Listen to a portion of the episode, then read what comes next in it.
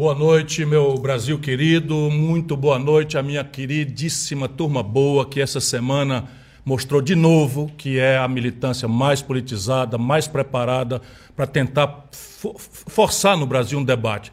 Eu sempre abro essa live com muita alegria, mas hoje não dá.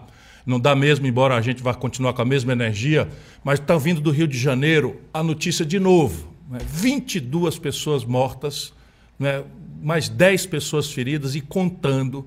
Isso numa, numa operação que foi autorizada pelo Judiciário, orientada pelo Ministério Público. Será, pelo amor de Deus, que esse é o único caminho para reprimir a bandidagem que, infelizmente, dominou as periferias do Brasil por esses anos todos? Será que o justo direito a um julgamento severo, com uma punição que deixe clara a culpa de cada um, seja, é, enfim, seja um, um objetivo impossível que o mundo inteiro pratica da gente alcançar no Brasil? Não sei não, fica aqui só a minha dor no coração, a minha vontade, sabe, de ajudar a mudar esse estado de coisas que há no Brasil.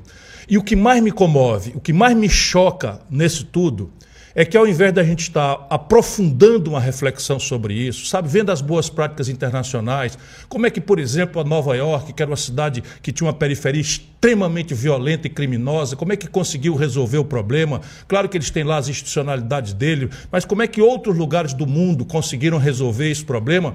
Será que nós brasileiros eternamente vamos ter que assistir a esse espetáculo bárbaro em que mesmo o pretexto não é, de, de, enfrentar bandidos, que eu sei que não são, não são pessoas que vão encarar a polícia com código, mas o que eu queria dizer é que esse debate não pode mais ficar do jeito que está. Sabe, de um lado, essa história que o bolsonarismo nazista defende que no Rio de Janeiro, onde nasce o fenômeno político, não é que bandido bom é bandido morto. Tá bom, tá bom, tá bom. Vamos aceitar para argumentar que uma pena severa para bandidos seja o que eles merecem. Eu não tenho nenhuma dificuldade de aceitar isso. Mas a pergunta é: quem diz quem é bandido? Sabe, o filho de uma mulher, um filho trabalhador, de uma mulher trabalhadora, de uma família que vive do sacrifício da periferia, bala perdida para cá e para lá. Porém, por outro lado, já não é mais possível, sabe, a, a babaquice absolutamente irresponsável de uma, de uma esquerda burguesa que vive em carro blindado, no ar-condicionado, cercado em condomínio de segurança, a falar coisas triviais, bobocas, sem botar a mão na massa. Eu queria muito, muito mesmo, que nós brasileiros usássemos cada um dos preciosos momentos que ainda nos separam de uma decisão crucial para nosso destino como nação, que são as eleições, que a gente não deixasse essa eleição correr frouxa e deixar os temas todos não é, na base só da lambança, do anticomunismo de um, do contra o fascismo do outro, como se isso resolvesse esse trágico drama da violência que de um lado é o que nos chama a atenção hoje, mas de outro lado, hoje ainda tentaram é, botar ensino pago nas universidades, que é o último lugar onde a classe média brasileira tem alguma coisa de volta dos pesados impostos que paga. Sei não. É claro que a energia está aqui no alto, mas é muito triste, mais uma vez, não é, abrir os jornais ou ver a televisão e ver que nós no Brasil somos assim uma, uma, uma, selva em que as autoridades, o máximo que conseguem fazer é essa simulação macabra de que estão enfrentando a bandidagem com sangue de negros, pobres da periferia. Mesmo que sejam bandidos, mesmo que sejam bandidos, e eu acho que quem tem que julgar quem é bandido é um poder judiciário, mas mesmo que sejam bandidos, o que a polícia tem que fazer com inteligência, com ciência, é levá-los às barras dos tribunais e depois condenar, o judiciário cumprir sua tarefa de condená-los e que o sistema prisional não seja aquilo em que foi transformado nos últimos 10 anos, 15 anos, 20 anos no Brasil. Numa verdadeira universidade do crime, onde se treinam os exércitos de reserva das facções criminosas que dominam a periferia desse nosso sofrido, machucado Brasil. Está começando a minha, a sua, a nossa Ciro Games. Agora de volta a Fortaleza, depois de uma semana para lá de agitada, ou como foi agitada essa semana em São Paulo. Hoje, para continuar nesse pique, nós vamos receber o grande, grande mesmo governador do Espírito Santo, Renato Casagrande, para debater o nosso conturbado cenário político e econômico. Eu vou falar também sobre os últimos escândalos do governo Bolsonaro. Corrupção agora generalizou-se de uma forma absolutamente expudorada e a vassalagem vergonhosa que, que esse, esse, presidente de Araque, que é o Bolsonaro, fez durante a visita do bilionário Elon Musk ao Brasil. Que vergonha que deu, meu irmão. Que vergonha, meu Deus do céu. Para completar, eu vou comentar a nova troca na presidência da Petrobras. Sim, sim, não é, não é informação igual a de 40 dias atrás, não. O Bolsonaro botou um cara lá 40 dias atrás e menos de interar 40 dias, trocou de novo o presidente da Petrobras. Vamos discutir também a privatização da Eletrobras. É um crime, meu irmão. Acorda, meu Brasil amado. Acorda, meu Brasil amado. E nós vamos mostrar também alguns vídeos surpreendentes no final. Aguardem, que é para ficar de queixo caído. Mas antes de tudo, claro, deixa eu chamar para a nossa conversa ela, a minha querida. Boa noite, Gisele. Boa noite, Ciro. Bom, participação especial do Gael, que já foi. É, não, porque o tema estava muito pesado, não dava é, para ele ficar no seu razão, colo, eu tirei por isso. Tem razão. Boa noite, boa noite, pessoal que manda a sua energia positiva de todo o Brasil. E boa noite para a nossa equipe aqui do estúdio, já estava com muita saudade de vocês. Bom, como vocês viram, a nossa Ciro Games de hoje promete. Então, podem começar a deixar o seu like aí no YouTube e nas outras redes do Ciro. Hoje nós vamos começar a mil, já chamando o nosso convidado da noite, o governador do Espírito Santo, Renato Casa Grande. Roda a vinheta, diretor.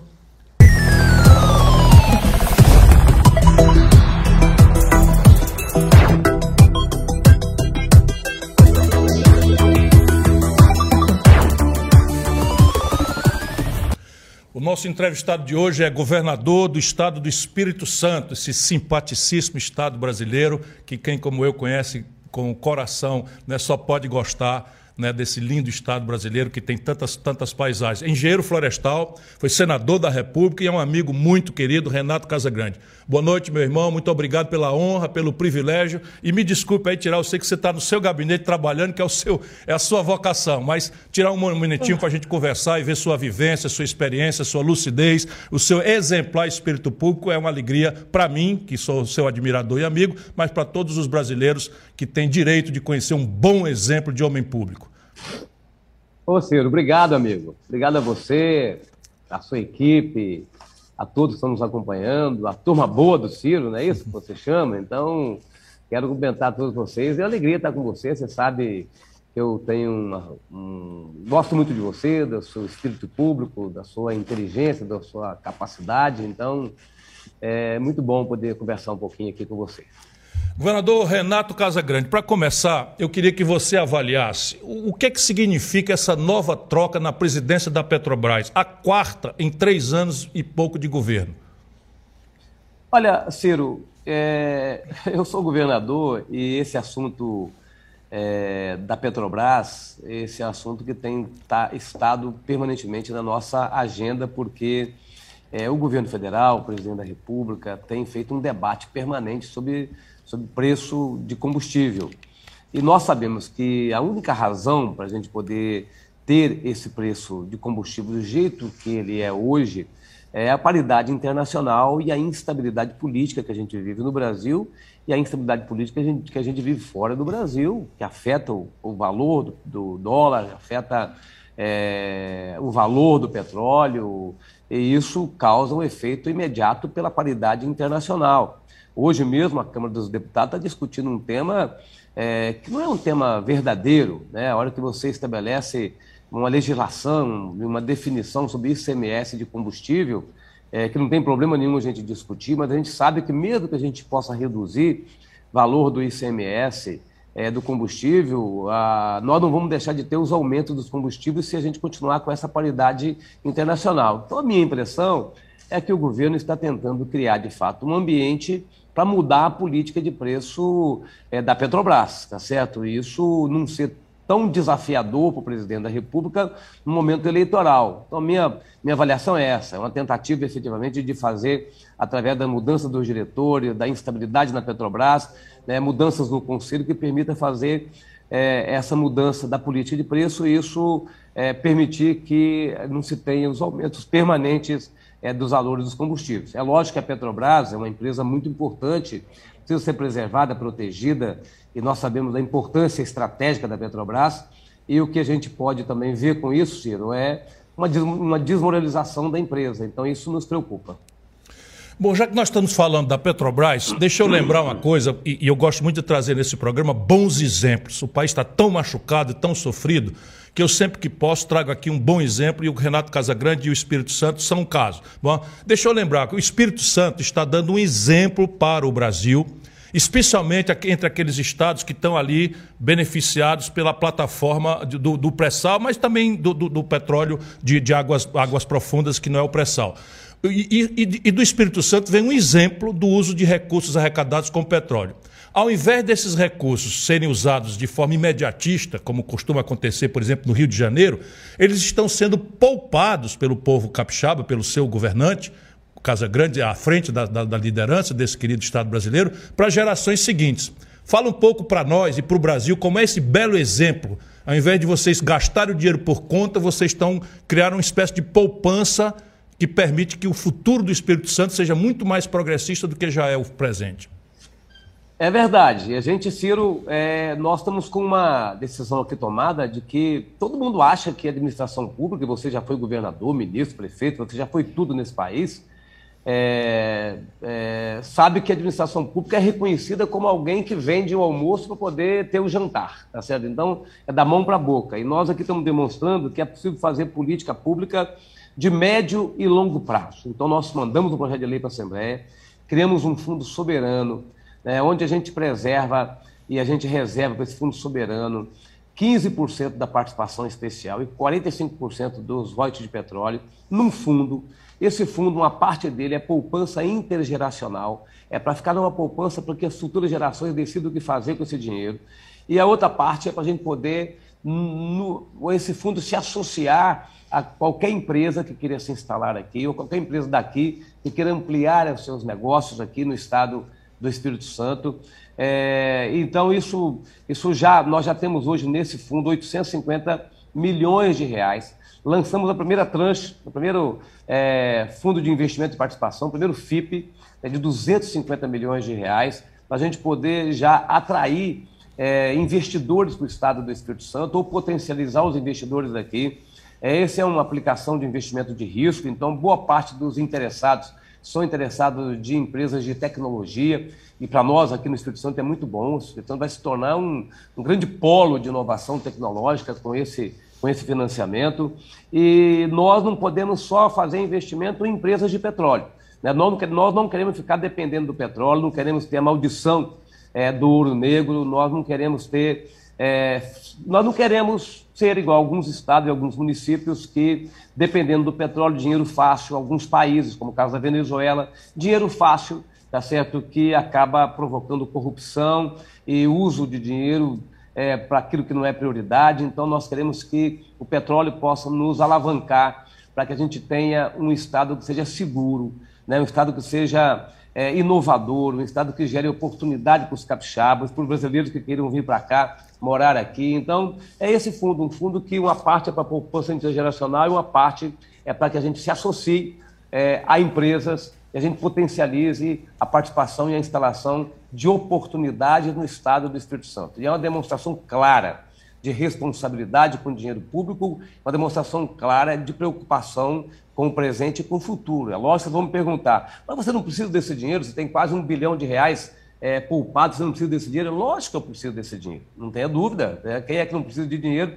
Quem é que não tem que fazer uma obra? Quem é que não tem que fazer um programa social? Mas todo mundo que tem responsabilidade, qualquer família que tem responsabilidade, quando pode poupar 100 reais, 200 reais, mil reais para uma emergência, né? para uma necessidade, para um investimento, tá certo? A pessoa faz isso. Então, quem tem responsabilidade faz isso. E nós queremos dar uma demonstração de que a administração pública pode e deve ser uma administração responsável e que pense, de fato, não só no meu governo em quatro anos, né, porque esse dinheiro poderia estar sendo, poderia estar usando ele agora no meu mandato, tá certo? Então, um bilhão de reais é dinheiro em qualquer lugar do mundo, tá certo? Então, eu poderia estar usando esse dinheiro agora, mas não estou usando, tá certo? Porque eu quero que, de fato, isso seja um instrumento né, de segurança eh, para os capixabas e para quem quer fazer investimentos aqui.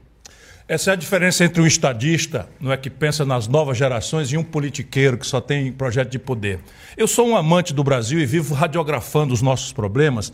E aí, cada vez que eu chego, Santa Catarina é um caso à parte, mas cada vez que eu chego no Espírito Santo, especialmente nesse período seu agora, a gente vê uma espécie de contramão do Brasil.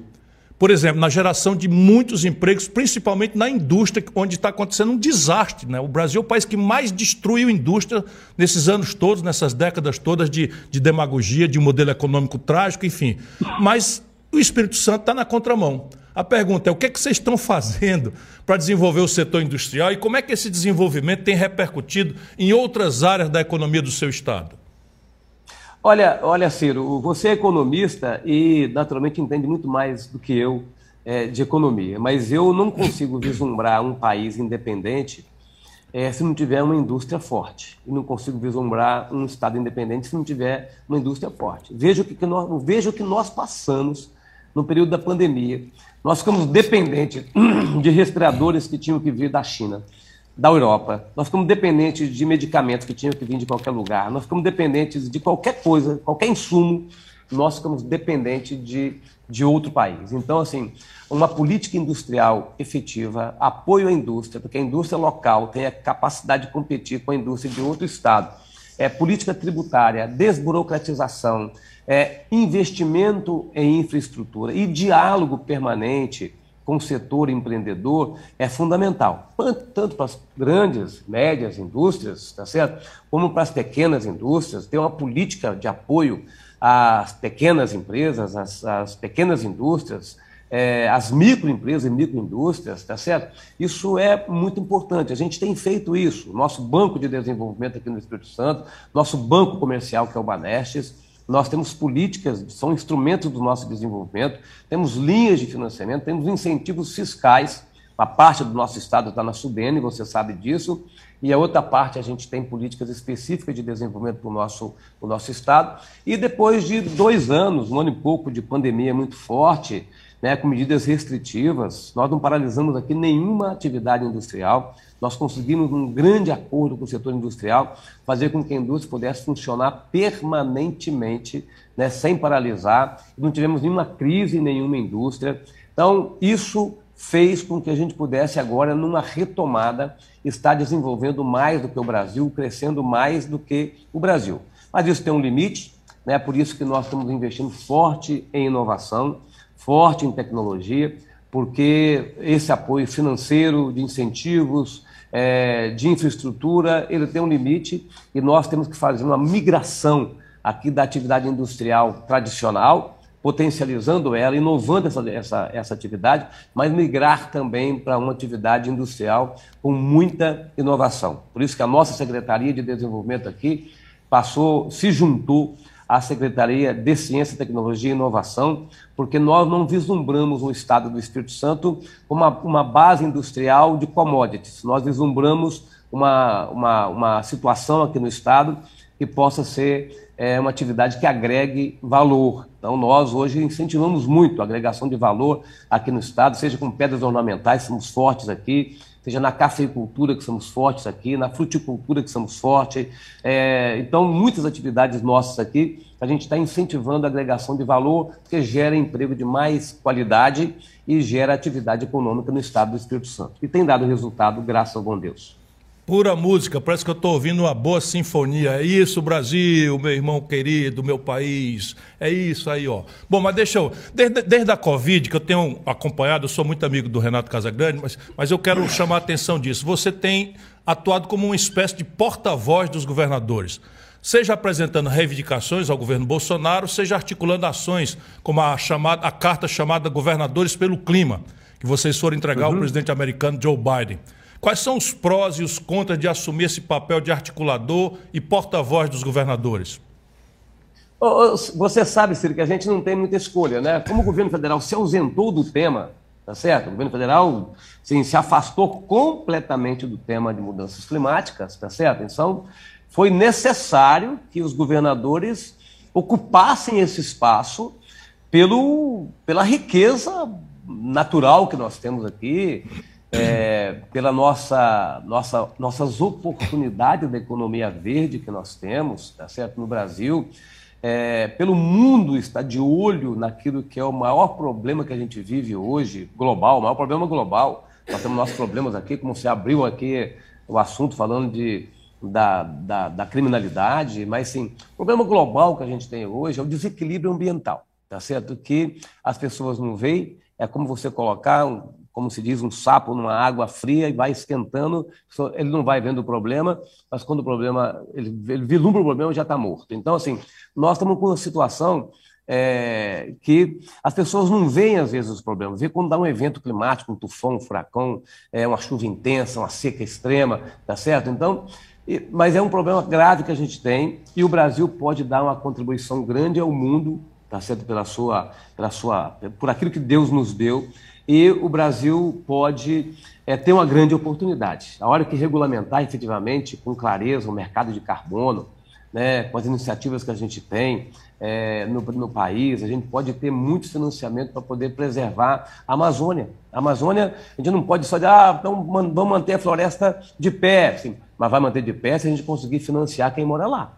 Se a gente, a gente conseguir sustentar quem mora lá. Então, é financiamento com o mercado, com crédito de carbono, é, é, é biotecnologia, tá certo? Então, os governantes têm que ter seus planos. Não adianta ficar cobrando do governo federal, qualquer que seja ele o presidente, né, uma meta de redução das emissões de gases de efeito estufa neutralidade de carbono até 2050, se eu não faço a minha parte. Não adianta eu ficar cobrando o governo federal recupere 8 milhões de hectares de floresta né, para poder dar a sua contribuição, se eu aqui no Espírito Santo não faço minha parte. Então, assim, cada governante tem que ter o seu plano de neutralidade de carbono, tem que ter o programa de, de mudanças climáticas, tá certo? E, e nós assinamos compromissos com a ONU chamado Race to Zero, que a gente levar de fato um programa e um plano ano a ano, passo a passo, de neutralidade até 2050. Então, assim, nós temos que ocupar um espaço que o governo federal, neste momento, se ausentou dele, e ao mesmo tempo nós temos que cumprir a nossa responsabilidade. E a hora que você forma um consórcio, nós estamos formando um consórcio, eu ganho peso político nacional, mas eu ganho peso político também internacional, para fazer grandes debates, né? é, com o mundo, como nós fizemos agora em Glasgow, na Escócia. Né, diversos governadores estiveram presentes, a gente mostrou a cara é, do Brasil lá, com as entidades da sociedade, que levou o governo brasileiro até assumir compromissos que não estavam na agenda do governo federal. Então, isso tudo é, ajuda, dá mais trabalho, você sabe disso, né, que, pela, pela sua experiência, mas ajuda a gente a cumprir a nossa tarefa como governante. O, govern, o governante tem a política. Assim, ninguém pode encarar a política como um meio de enriquecimento, porque a política não enriquece ninguém. Se alguém se enriqueceu na política, alguma coisa diferente ele fez, tá certo? Assim, porque é, ninguém se enriquece com a política. Então, quem está na política é porque gosta, tá certo? Assim, porque encara como uma missão, uma missão de mudar a vida das pessoas para melhor. Então, assim, mesmo que dê trabalho, a gente tem que seguir em frente. Falando nessas coisas de meio ambiente, de clima, Glasgow, eu, eu, eu, eu quero lhe perguntar também com a sua vivência de engenheiro florestal, como, como é que você está encontrando nesses contatos com o mundo, que outras pessoas com esses assuntos, como é que você vê, assim, como é que o mundo está vendo a atuação do governo Bolsonaro em relação ao meio ambiente? E ainda seguindo no tema, como é que você viu essa vinda do Elon Musk ao Brasil para, segundo o Bolsonaro, ajudar a monitorar a Amazônia? Olha, eu vejo assim, a imagem do, do presidente Lula fora, do presidente Bolsonaro fora do, do Brasil é diferente de outros governantes nossos, tá certo? O presidente Lula, presidente Dilma, o presidente Fernando Henrique Cardoso né, tiveram um papel mais de destaque nessas relações internacionais. Então, assim, esse, esse papel exercido pelo presidente Bolsonaro é um papel que é, tirou credibilidade neste assunto. Tá sendo diversos outros assuntos, mas neste assunto em especial, nós tivemos oportunidade em Cláudio de conversar com diversas autoridades, tivemos com o príncipe Charles, tá certo? Naturalmente muito elegante, mas procurando também meios de comunicação aqui no Brasil, né, para a gente poder é, para poder tratar desse tema. Então, a imagem, a política internacional né, do governo do presidente Bolsonaro é uma política que é, deixou muito a desejar é, nas relações né, com as demais nações. Tá certo? Foi na contramão daquilo que o Brasil sempre fez de, com muita com muita competência. Tá certo? Então, primeiro registro é esse. A vinda do empresário aqui, tá certo, no Brasil, é, um empresário polêmico, então uma visita polêmica, tá certo? Ajudar a monitorar a Amazônia, tá certo? Nós temos, quem tem nós temos, nós temos que ter a ajuda de todo mundo para monitorar a Amazônia, mas nós temos toda a capacidade tecnológica, nós temos condições de, por decisão política tomada, Ciro, da gente fazer esse trabalho, esse controle é, do desmatamento na Amazônia, tá certo? Nós temos que ter a ajuda de todo mundo. Agora, não é, não é um assunto, um, um ato polêmico como esse, uma atitude polêmica como essa, a vinda de um ou de outro empresário, que vai resolver o nosso problema, vai, vai, que vai resolver nosso problema é decisão política de preservar um bioma que é importante para o Brasil e, e, e para o planeta neste momento. Eu quero aproveitar, meu caro governador, toda a sua experiência, sua sabedoria, que eu conheço bem de perto, e queria explorar um pouquinho, enfim, essa sabedoria com toda a sua independência, para falar um pouquinho sobre as eleições que se aproximam. Você está no seu primeiro mandato como governador. E mesmo, é claro, não está na hora de ninguém assumir candidatura ainda, a legislação não permite, mas a avenida para você ser reeleito eu conheço de perto. Não é? Aí no Espírito Santo todo mundo me diz claramente que se você de fato aceitar a tarefa de se propor a reeleição, não digo que vai ser um passeio, porque eleição a gente sempre tem que cuidar com muita humildade. Mas me fale um pouco sobre os, o, o que, é que você está vendo dessa questão das eleições de 22. Qual é a importância delas para o Brasil? Olha, a eleição de 22, acho que é uma eleição, Ciro, você que é pré-candidato a presidente da República, tá certo? E, sabe que talvez seja uma das eleições mais importantes da, da história né, recente, é, depois da, da, da, da redemocratização brasileira, talvez seja a eleição mais importante, porque eleição onde nós vamos debater o papel das instituições. Todo mundo critica as instituições, não tem nenhuma instituição que não seja criticada. Hoje eu conversava com um grupo de vereadores aqui de uma cidade muito conhecida no Espírito Santo, que é Guarapari, e falava assim, de fato as instituições são criticadas, o Supremo Tribunal Federal é muito criticado, mas imagine vivemos sem o Supremo Tribunal Federal. A Câmara de Vereadores de uma cidade é muito criticada, imagina você ter um município gerenciado sem tem o acompanhamento da Câmara de Vereadores e assim por diante, Congresso Nacional. Então, tem um grande confronto hoje é, em torno do papel das instituições que é, estão hoje no foco das atenções, algumas, alguns grupos é, é, criticando muito, especialmente os grupos ligados ao presidente Bolsonaro, outros grupos defendendo as instituições, tá certo? Mas o mais importante nesse momento é que a gente vai ter uma eleição em que a democracia vai estar efetivamente colocada é, em debate. Assim, é, é, se, é, se, é, se, é, se a democracia nossa é, tem muitos defeitos, muitas, muitas críticas, mas não temos como viver sem ela, né? sem essas instituições que promovem a democracia brasileira. Então, acho que essa eleição vai ser uma eleição em que o debate é fundamental. Você, no início, aí, você tratou desse tema. É, eu, eu, eu considero que é, um debate muito superficial, a chancela, o carimbo que as pessoas colocam em um e outro, tá certo? Isso, isso, isso causa um deserto na política, tá certo? Um terreno árido em que nada nasce de propostas. Então, uma campanha, a campanha agora são mais curtas, tá certo? Mas tem a pré-campanha é, que todos que já se assumiram pré-candidatos estão, estão fazendo esse debate, mas é importante que a gente entre na proposta. Você faz esse, esse, esse confronto direto, trazendo aqui para o seu é, Ciro Games, tá certo? Sempre pessoas para debater temas e assuntos importantes, é, se coloca à disposição do debate. Acho que todas as candidaturas devem se colocar nesse formato para a gente poder, de fato, ter uma eleição que seja propositiva e não eleição que seja só de carimbo e de chancela. E o que é que o futuro governador do Espírito Santo, a partir de 2023, tem como tarefas na sua experiência? Para poder Ciro, não, olha só, não, não eu, queimar fato, a largada assim, aqui, eu que sou seu entusiasta. É, eu, Ciro, eu, eu agradeço muito a sua confiança. É, é, nós caminhamos juntos na eleição passada, tá certo? Em 2018, você esteve aqui conosco, esteve aqui na Serra com o prefeito Sérgio Vidigal, que é um grande amigo que é um grande amigo, amigo seu. É, e nós, assim, eu tenho dito para os capixabas que me perguntam, e agora respondo a você, que eu vou decidir a minha vida futura nessa eleição agora no mês de julho. Até porque, neste momento, como eu sou governador, o Estado precisa mais do governador do que de um candidato a governador.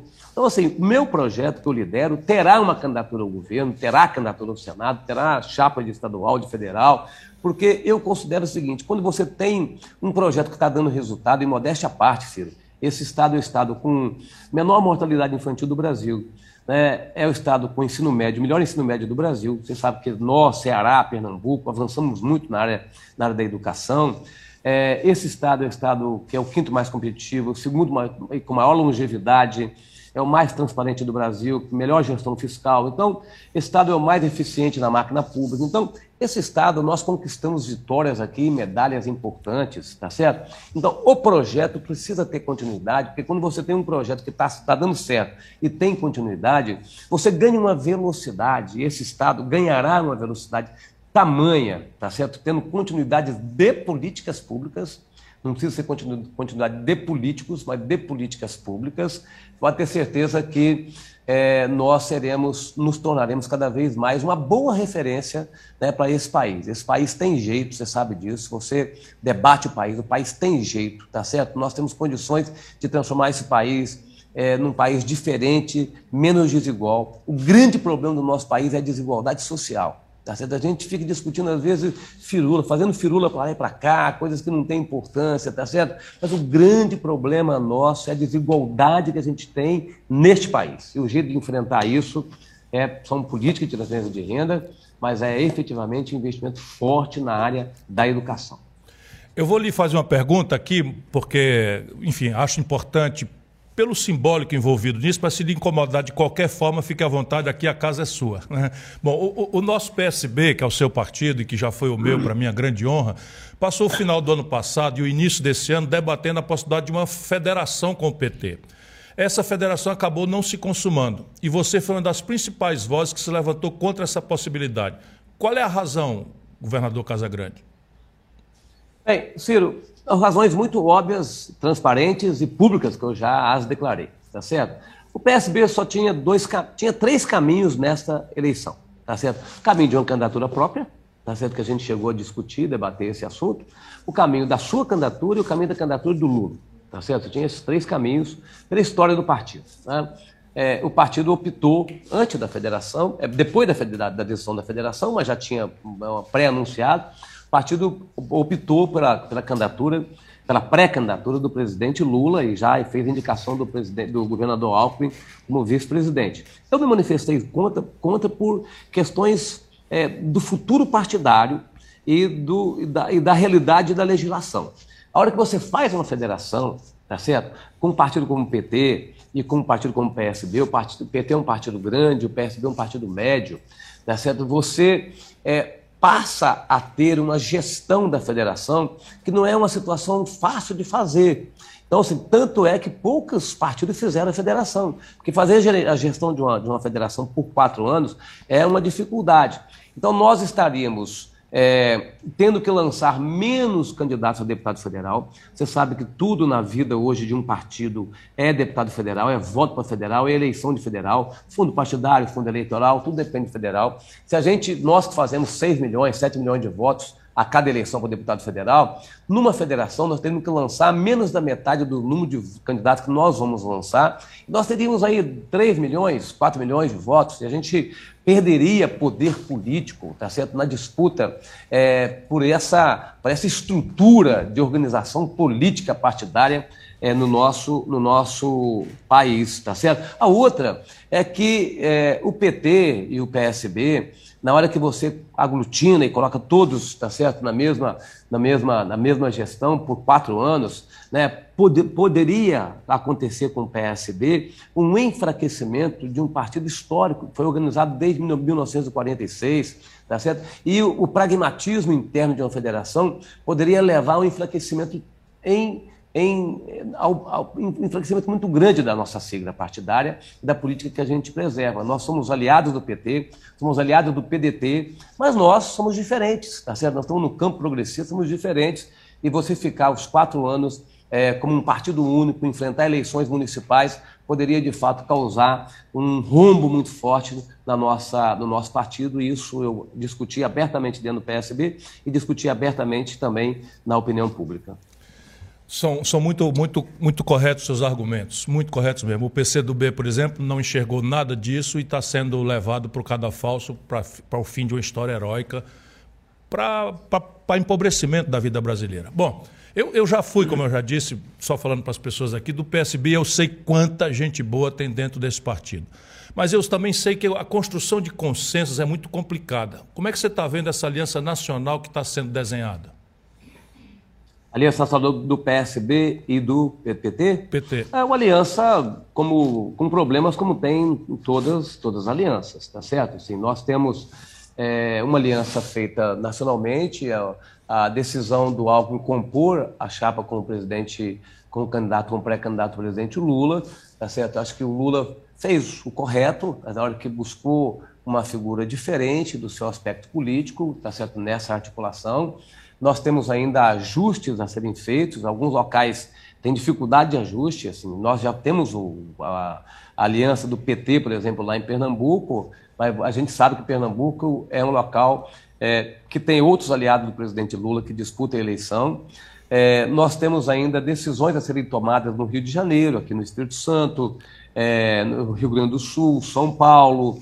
É, então, assim, tem uma aliança nacional formada, está consolidada, está bem organizada, mas ainda temos até julho para poder discutir alguns estados. Alguns estados, os candidatos de partido, poderemos ter os partidos com candidaturas diferentes, outros poderemos ter é, junções, tá certo, das candidaturas, mas ainda temos muitos, muitas pontas para serem organizadas nessa, nessa aliança, que eu acho que é natural também, quando você faz uma aliança que envolve PT, PSB, PCdoB, PV, Solidariedade, tá certo? Assim, você acaba tendo trabalho para fazer essas, essas, essas combinações, mas considero que são naturais é, e legítimas nesse momento. Ninguém pode também tirar o desejo de alguém querer ter uma candidatura, se a candidatura for viável ou não.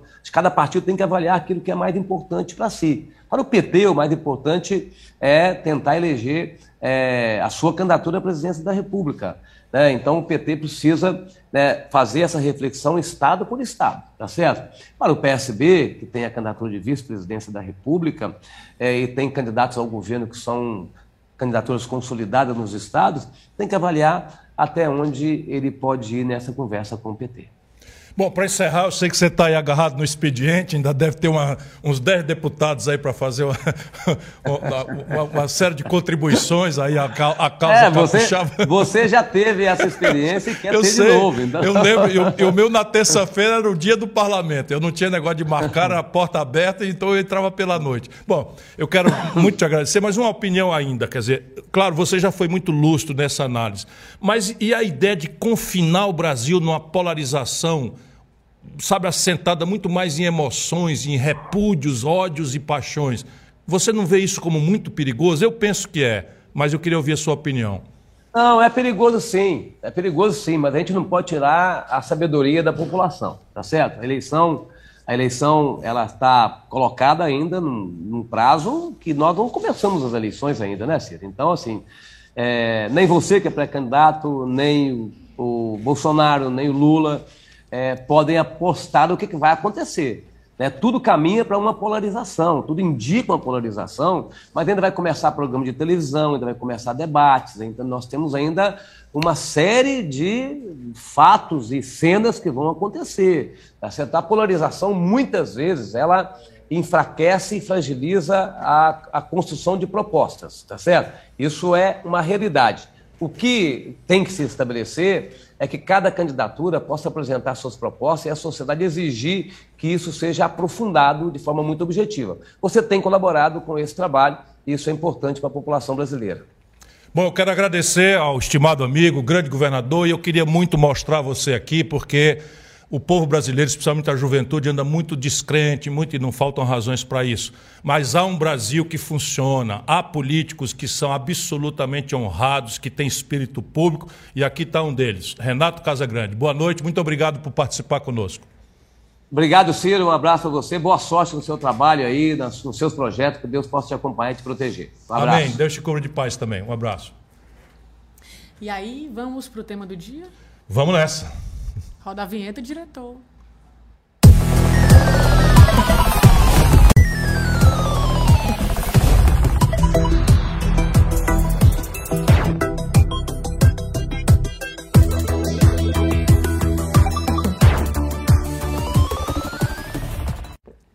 Vou botar aqui um golinho d'água, porque, francamente, os últimos dias foram repletos de fatos chocantes para todo mundo que tem um mínimo de decência, de pudor. Porque, meu irmão, minha irmã, esse governo Bolsonaro é capaz de produzir um escândalo atrás do outro e ainda faz o discurso da, da, da, do combate à corrupção. É roubalheira atrás de roubalheira. Agora, por exemplo, nós ficamos sabendo pela imprensa de dois esquemas que estão correndo simultaneamente sob o patrocínio do Claro, Centrão, que é o partido de onde vem o Bolsonaro e onde está finalmente o Bolsonaro, onde sempre esteve, ao lado do rebutalho político dessa nação tão machucada e sofrida. Um deles, desses dois grandes escândalos que estão correndo simultaneamente, é o desvio de 90 milhões de reais, quase 100 milhões de reais, que eram destinados para atenuar os efeitos da Covid em comunidades rurais que já vivem em situação de extrema pobreza. Isso mesmo que você está ouvindo. 90 milhões de reais que foram planejados para destacar, para ajudar a enfrentar os efeitos, as sequelas das, da Covid nas comunidades mais sofridas do Brasil, que são as comunidades rurais desses interiorizão do Brasil. E eu fico pensando aqui no Nordeste semiárido, que eu conheço tão de perto. Pois bem, toda essa montanha de dinheiro acabou sendo usada, vejam bem, para comprar tratores que têm pouca ou nenhuma utilidade para essas comunidades, que vivem em áreas muito pequenas e têm carências muito maiores. Mas, claro, os responsáveis pela mutreta que corre solta sob os auspícios do Ministério da Cidadania não estão nem aí. O outro esquemaço de roubalheira em andamento é o da compra superfaturada de caminhões de lixo. Veja bem, nossa nação, o governo federal está fazendo uma montanha de dinheiro para a compra de caminhões de lixo para minúsculas cidades do nosso interior. Aqui a estimativa é de que mais 100 milhões já tenham ido para o ralo da corrupção. Para vocês terem uma ideia, em questão de dois meses, a Codevasf, que é uma companhia que eu já comandei, porque ela é subordinada ao Ministério da Integração Nacional, ela quer dizer o seguinte: Companhia de Desenvolvimento do Vale do São Francisco, e acrescentar o Parnaíba, que não está na sigla. Esse órgão já responde para o caminhão de lixo, está entendendo? o órgão encarregado de fazer o desenvolvimento do Vale de São Francisco está comprando caminhão de lixo. Não é? Responde por essas compras de caminhão de lixo, pagou 100 mil reais a mais por cada caminhão pelo mesmo tipo. O repertório que permite essa aberração é o habitual: licitações suspeitas, empresas fantasmas, uso de laranja e, claro, objetivos eleitoreiros, porque a entrega de cada caminhão rende uma foto do líder político local com o suposto benfeitor da comunidade. Não por acaso, a galera da goela sem fundo, insaciável do Centrão. Mostra uma foto aí, diretor. Está aí um exemplo acabado de que estou falando. O ex-presidente Fernando Collor, numa dessas entregas, porque, claro, ele não podia ficar de fora de um esquema desse. Está aí, olha, o Collor distribuindo um caminhão de lixo comprado pela Codevasp. Aí os escândalos vão se acumulando.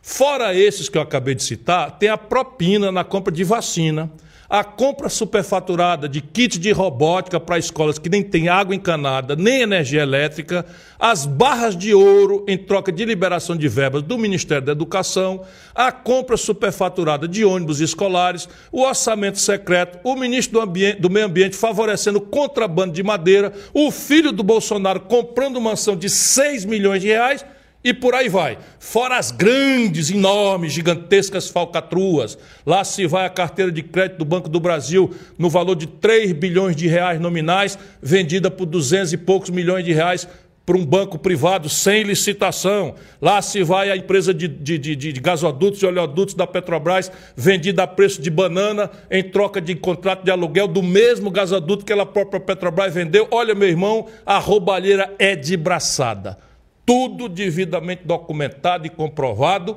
mas não acontece nada. Aí, é claro, o Bolsonaro se sente à vontade para continuar ameaçando a nossa cada dia mais frágil democracia, como fez neste final de semana, durante uma marcha para Jesus em Curitiba. Solta o vídeo, diretor. Nós juntos, com fé, atingiremos os nossos objetivos. É uma missão que eu tenho e só Deus me tira daquela cadeira. Olha, Deus é grande, Deus é grande e ele vai punir a tua heresia irresponsável, bandido. Bolsonaro, você é o anticristão. Você, na verdade, tem todas as características do anticristo. Agora, deixa eu te dizer: quem vai te tirar dessa cadeira com a bênção de Deus é a massa do povo brasileiro. Eu na frente para que a gente possa inaugurar um novo tempo de seriedade, de decência, acabando com as causas que te levaram a ser o presidente dessa sofrida e humilhada nação brasileira.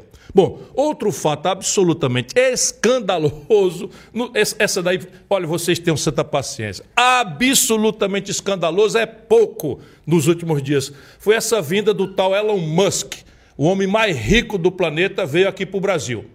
Poucas vezes eu vi uma demonstração de puxa-saquismo tão explícitas. Eu nunca vi o Brasil ser tão humilhado por um presidente da República quanto este canalha que, infelizmente, está aí na presidência da República, chamado Jair Bolsonaro. Nunca vi nada tão repugnante. Para começar, não foi o Musk que procurou o Bolsonaro. Como em qualquer lugar do mundo, até por um certo mínimo de protocolo, o presidente representa a nação. Então, se vê um empresário, ele vai visitar o presidente da República. Não. Foi o Bolsonaro que pegou um avião, encheu de ministro e outras autoridades para encontrar o Musk no hotel de luxo no interior de São Paulo. Tem. Você sabe onde é que aconteceu isso na história brasileira? Nunca. Nem na história de qualquer país do mundo. Mas fora o puxa-saquismo, o vira-latismo, Bolsonaro ainda teve a cara dura de anunciar que a empresa de satélites do Musk, a Starlink, vai fazer o monitoramento ambiental da Amazônia. Roda o vídeo, diretor, que eu já volto para comentar. Nós pretendemos e precisamos e contamos com o Musk para que a Amazônia seja conhecida por todos, no Brasil e no mundo. Mostrar a exuberância dessa região, como ela é preservada por nós e quanto malefício causa para nós aqueles que difundem mentiras sobre essa região. Bom, em menos de 30 segundos, o Bolsonaro consegue disparar uma sequência impressionante de mentiras e distorções. O homem é uma verdadeira metralhadora giratória de fake news. Para começar, o Instituto Nacional de Pesquisas Espaciais, o nosso INPE, já faz o monitoramento da Amazônia. Tem satélites para isso. E aponta sempre que o desmatamento por lá bate recorde atrás de recorde no governo Bolsonaro. Ou seja, ainda não sabemos se com a cumplicidade ou não de Elon Musk, o Bolsonaro quer mostrar ao mundo uma visão completamente falsa e enganosa sobre a Amazônia. Mas não para aí. Essa suposta parceria com o empresário trilhardário não está amparada em nenhum convênio. Licitação, coisa parecida, nada, zero, contrato, qualquer uma. É uma absoluta mentira, uma ficção total.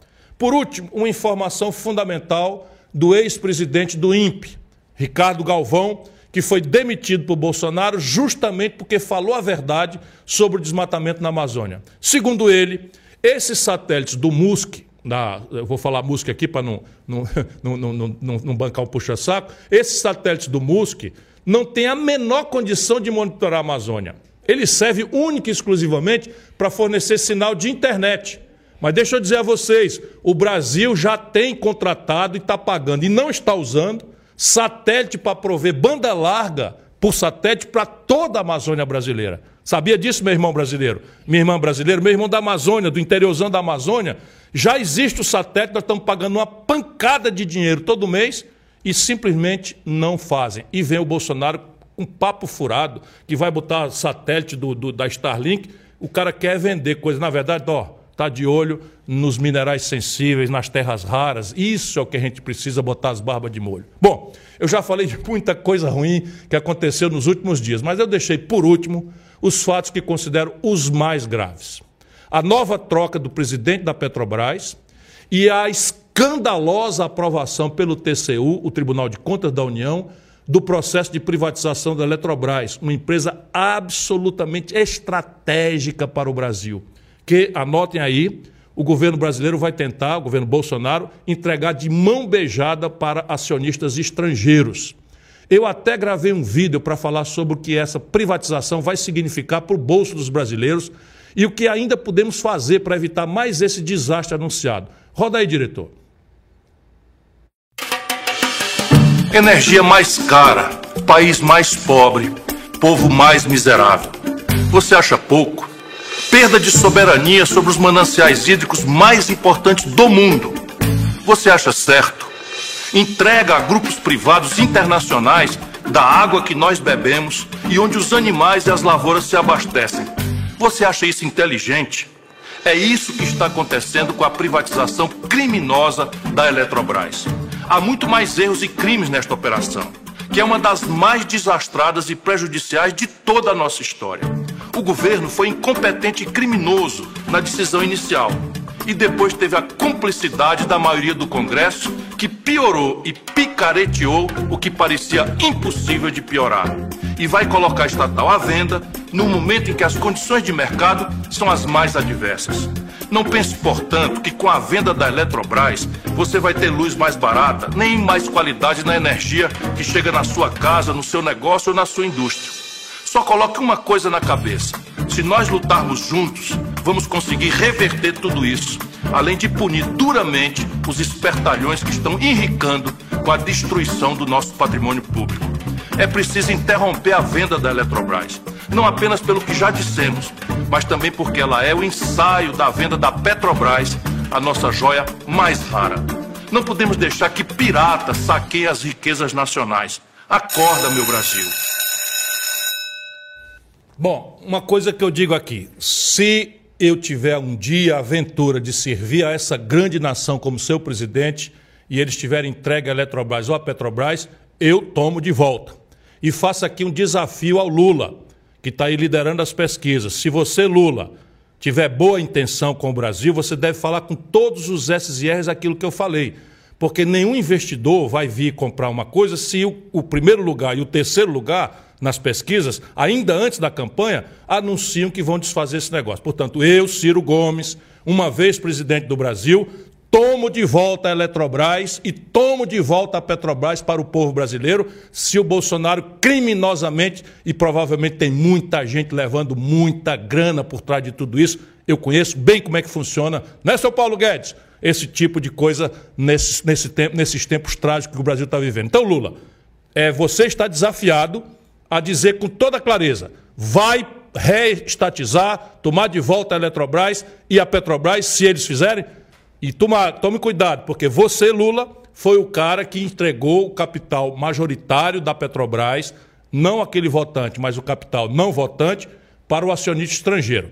E chamou. Bom, agora a, intenção de privatizar a Petrobras, ou, eles estão inventando, né? o Lula já falou nisso, capitalização, ou agora é desestatizar a empresa. É admitida essa coisa agora com todas as letras pelo atual ministro das Minas e Energia. Vocês ouviram isso?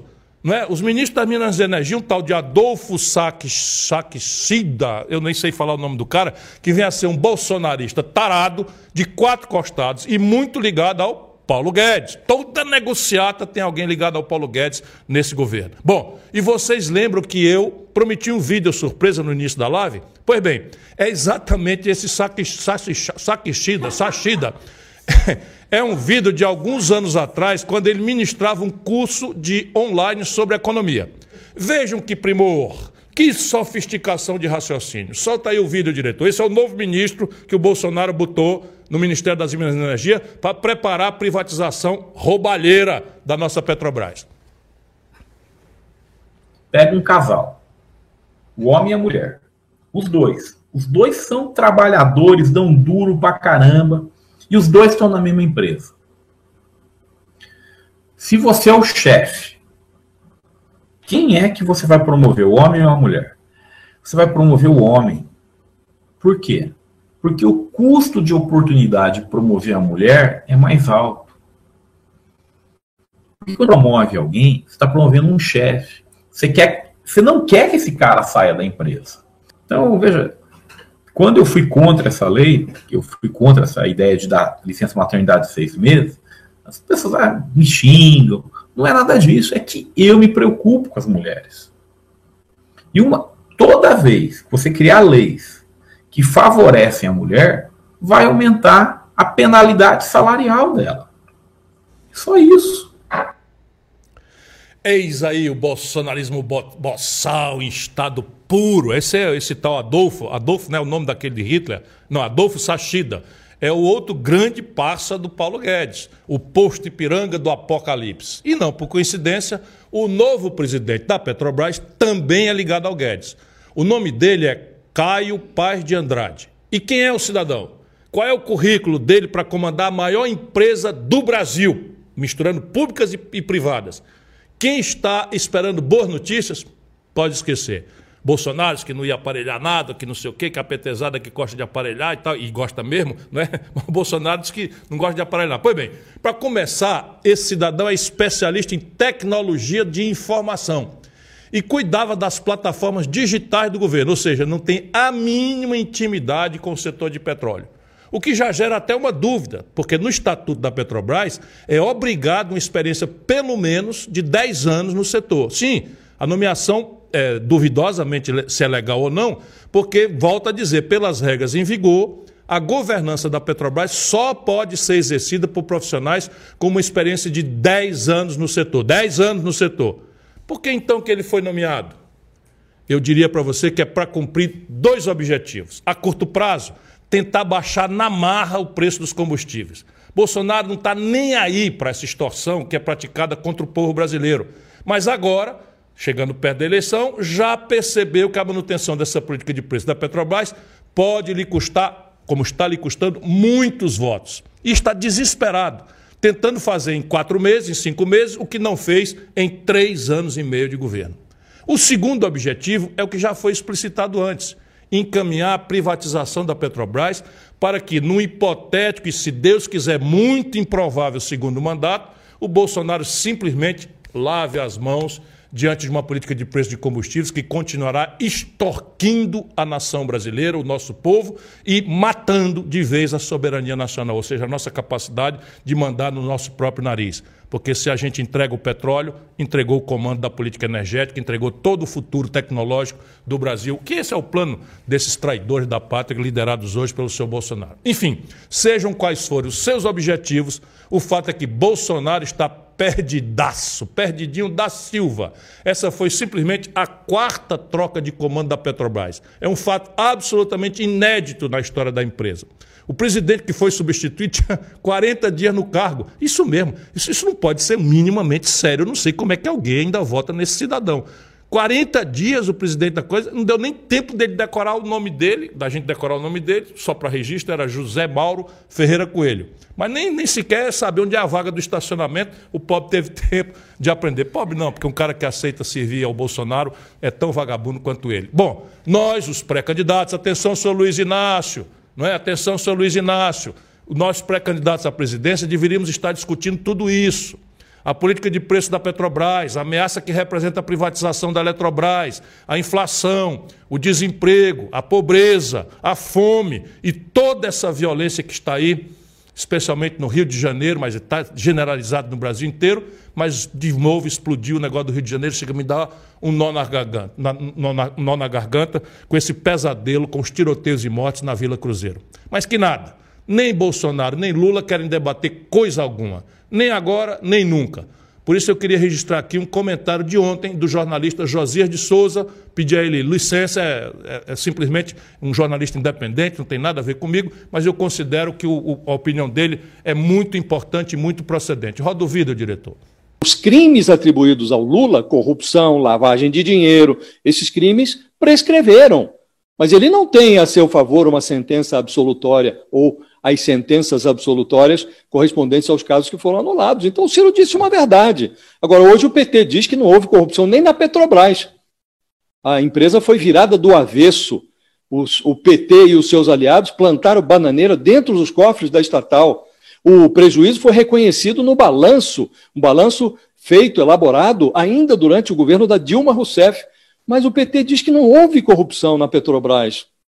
Então, nós estamos vivendo este cenário de empobrecimento da cena política por falta de debate. E alguém que se dispõe a debater é acotovelado e quer, e quer empurrar um personagem como Ciro Gomes para fora do debate. Por quê? Por que empobrecer o debate dessa maneira? Por que não é, permitir que os candidatos se apresentem ainda no primeiro turno? A lógica do segundo turno é essa. você tem os candidatos, se apresentam todos eles, o eleitor vai, manifesta a sua, a sua posição na urna e, havendo o segundo turno, os dois mais votados vão disputar. Se a democracia brasileira não resistir a um segundo turno, então vamos fechar as portas do país. Agora, nós estamos vivendo esse cenário, Fabiola. Quem ousa se contrapor à polarização, se é um candidato é, como Ciro Gomes, que, mesmo tendo o que apresentar, ele é tratado como um, pária, como um fascista, é, e acham que ele deveria renunciar. Por quê? Josias, muito obrigado como democrata, como leitor, não é como, como quem compreende o, o, assim, a, a essencialidade de uma imprensa livre, equilibrada, crítica, que é tão importante quanto o ar que a gente respira. Nós, democratas, sabemos disso. Bom, então, muito obrigado pela lucidez e a coragem de expor essa reflexão. Eu tenho, claro, uma concordância absoluta em gênero, número e grau. Democracia, para mim, não é você renunciar às suas ideias, suas convicções, seus princípios para favorecer quem quer que seja com objetivos puramente eleitoreiros. Democracia, para mim, é exatamente o contrário. É afirmar as suas ideias, mostrar suas propostas, afirmar seus exemplos contra aquilo né, que nos oprime e que nos impede de ser a nação que eu tenho segurança que nós podemos ser. Muito diferente dessa que está aí. E por acreditar nisso que vou continuar a minha caminhada até o fim. Vou estar no segundo turno e vou vencer com a graça de Deus. Podem cobrar depois e tenho dito. Boa, gostei, isso aí. Vamos então para a reta final da nossa live, respondendo agora as perguntas tão esperadas, né? Que o pessoal mandou aqui. Peraí, deixa eu pegar. Prometi que eu ia fazer. Então, peraí, deixa eu ver. Vamos lá. Primeira, Yasmin cri. Mota. Não, peraí. Yasmin Mota, pelo Instagram. Ciro, por que você é contra os lucros da Petrobras? O dinheiro não volta para o governo em forma de impostos? Não, eu não sou absolutamente contra o lucro da Petrobras. Eu sou contra a exorbitância do lucro, porque ele é completamente artificial e garantido pelo monopólio estatal. Então, veja, qual é o lucro de um vendedor de sanduíche, de um, de um vendedor de, de, de, de roupa, de um vendedor? Qual é o lucro dele? É o custo que ele tem para produzir o sanduíche ou para comprar roupa, mais um lucro razoável. Se ele botar o lucro muito além da conta, vem o concorrente, essa é a ideia do mercado, e toma o freguês de volta. O caso da Petrobras não é esse, irmã. Como no mundo inteiro, no mundo do petróleo, não existe um mercado livre, concorrencial. 80% do petróleo do mundo é controlado por estatais, só 20% por um cartel. E você tem, por exemplo, a Organização dos Países Exportadores, a OPEP. Então a OPEP ela se reúne pra, como um cartel mesmo. Ela diz assim: olha, vamos, vamos segurar a produção para aumentar o preço ou vamos expandir a produção para você ganhar mercado e liquidar um concorrente, por exemplo, se o preço estiver muito baixo, o petróleo de xisto americano começa a ser viável e a OPEP vai fazer. Então, a Petrobras foi criada para isso. E que ela tenha um lucro é necessário, é essencial, eu nunca fui contra. Agora deixa eu lhe dizer, o lucro das petroleiras globais, eu acompanho, é 6, 6,5, olhe lá, 7%. A Petrobras teve 38% de lucro. Por quê? Porque é o dinheiro que está saindo do bolso do, do, da dona de casa que não dá mais conta de pagar o gás de cozinha e está migrando para a lenha e para o álcool. É o caminhoneiro que não tem mais, está se desfazendo do caminhão porque os, a estrutura de frete no Brasil pirou. O camarada sai de São Paulo para entregar uma carga em Recife não sabe o preço que vai ajuizar, porque o preço vai, vai subir e, e na volta ele vem batendo e não, e não tem como pagar. Por quê? Porque o taxista, porque o, caminhoneiro, o, o, o motorista de aplicativo não tem como as tarifas acompanhar, porque perde freguesia. Então você, o Bolsonaro está conseguindo produzir o desemprego do desempregado, que é o camarada do Uber, que está fazendo conta, tendo que trabalhar 16, 18 horas por dia. Então, o que a Petrobras tem um lucro, sempre defendi. O que eu sou contra é a Petrobras ter um lucro criminoso e, ao invés de, com esse lucro maior, maior pagar suas dívidas, é o que qualquer empresa séria faz, ela sabe faz o quê, minha irmã? Distribui para os acionistas minoritários, que são os banqueiros daqui e do estrangeiro. Por quê? Porque entregaram o controle da Petrobras à política de paridade de importação, que é a remuneração abusiva do acionista minoritário, que leva essa montanha de dinheiro nesse trimestre, um, três, três, três meses, ela teve 45 bilhões de reais de lucro e distribuiu 48 bilhões de reais de dividendos. Você sabia, minha cara, como é que chama? É a Yasmin Mota. Yasmin, você sabia, Yasmin, quando você, seu salário morre com 27,5%, espero que o seu salário seja razoável, morre com 27,5%, que é a alíquota máxima do imposto de renda, e essa turma bota 48 bilhões de reais no bolso da pessoa física e não paga nem um centavo de imposto, é contra isso que eu sou. É, Cleirton Alves, pelo Facebook. Ciro Gomes, com todas as vitórias do Lula no Supremo, em todos os degraus da justiça, por que você ainda chama ele de corrupto? Porque, lamentavelmente, ele é. Agora, deixa eu lhe dizer, eu não tenho nenhum prazer em fazer isso. Eu fui provocado, agredido, insultado por, por um, um lulista fanático, né, numa campanha que está, inclusive, descobrimos hoje, está sendo paga. Então, estão fazendo impulsionamento. Agora, deixa eu lhe explicar. Eu sei que o Lula se corrompeu porque eu estava lá e vi. E me afastei disso. Deixa eu dizer para você, por exemplo, o Lula deu um bilhão de, de reais de contrato sem licitação para o Eunício Oliveira. A empresa chama Manchester. E o Lula podia dizer, não, não sabia, não sei o que tal. Sabia, eu fui lá e denunciei. Por isso eu só estou falando do que eu fui lá e denunciei. O Lula entregou Furnas para o Eduardo Cunha roubar. Foi condenado e tal. Pois bem, eu fui no Lula e falei para ele, o Lula me disse que não ia entregar Furnas, entregou Furnas para o Eduardo Cunha roubar. O Lula entregou o Ministério da Integração Nacional para o Gedel Vieira Lima, e depois a Dilma nomeou o, o, o Gedel para vice-presidente da Caixa Econômica Federal. O Gedel sabe quem é, meu irmão? É aquele das, dos 51 milhões de reais. E sabe com quem que o Lula está agarrado hoje? Com o Gedel Vieira Lima, meu irmão da Bahia. Esclareça aí na internet se é verdade o que eu estou falando. Eu não tenho prazer nenhum em dizer isso. Nenhum prazer em dizer isso. Mas, infelizmente, o Lula apodreceu. Se você olhar, por exemplo, a quantidade de dinheiro que o Lula recebeu das empreiteiras com recibo, por, por, por coisa, é de, é de.